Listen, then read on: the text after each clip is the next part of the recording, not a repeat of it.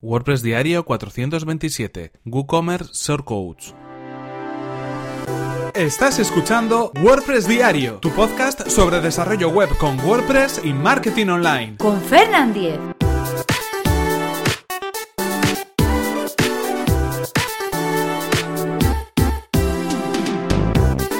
Hola, ¿qué tal? Hoy es martes, el 13 de marzo de 2018 y comenzamos con un nuevo episodio de WordPress Diario, donde hoy vamos a hablar acerca de un plugin para WooCommerce, como viene siendo habitual en los últimos episodios de martes de este podcast, de WordPress Diario. En este caso le toca el turno a un plugin que nos va a facilitar la vida a la hora de introducir determinados shortcodes, determinados atajos o conjuntos de códigos que ofrece WooCommerce. Y estamos hablando en este caso de WooCommerce Shortcodes. Pero antes, eh, recordaros el patrocinador de este podcast, que es, en efecto, Witopi, un servicio eh, de hosting especializado en WordPress. Eso es lo que nos ofrece Witopi. Puedes alojar tus proyectos WordPress de manera totalmente eficiente y segura en una plataforma creada específicamente para diseñadores y agencias creativas. Eh, durante este mes estamos presentando algunos servicios, como por ejemplo la infraestructura Docker que utiliza una avanzada tecnología de contenedores que nos va a permitir pues eh, tener nuestros sites creados con WordPress de manera totalmente aislada y poder redimensionarlos simplemente a golpe de clic. Es una opción muy interesante, sobre todo para tener la administración de cada uno de nuestros sitios web creados con WordPress. Si queréis conocer el servicio de hosting de Witopi, es muy sencillo, simplemente podéis acceder a witopi.com y lo podéis probar de manera totalmente gratuita.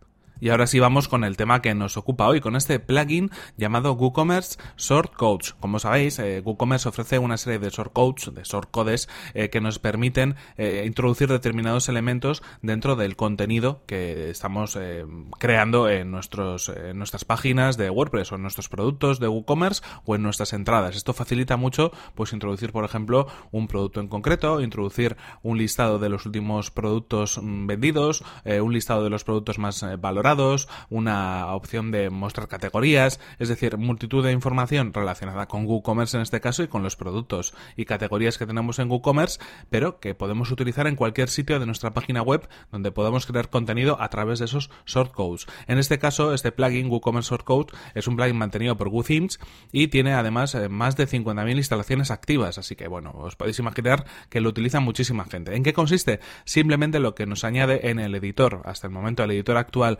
eh, visual de WordPress, un botón donde vamos a poder elegir a través de un desplegable todos los shortcodes que podemos disfrutar en WooCommerce. Esto lo que nos permite es que no tengamos que acceder directamente a la base de documentación de, WooCommerce, sino que simplemente desde el propio editor podemos elegir lo que queramos introducir y añadirlo. Y además nos permite pues, eh, rellenar digamos, los campos que son necesarios. Si por ejemplo estamos introduciendo un shortcode eh, de productos destacados, pues podemos elegir el número de productos que queremos que aparezca, en cuántas columnas, si están ordenados eh, por fecha o no, y eh, a golpe de clic poder introducir esa información directamente en esa en ese contenido que estemos creando. Por ejemplo si estamos hablando en una entrada eh, sobre determinados productos y queremos que aparezcan pues es muy fácil hacerlo. Con este plugin no tenemos ni siquiera que salir de la propia página de edición porque vamos a tener toda la información de un vistazo en un pequeño botón que como decimos se añade en el editor en, en, la barra de, herramientas del editor visual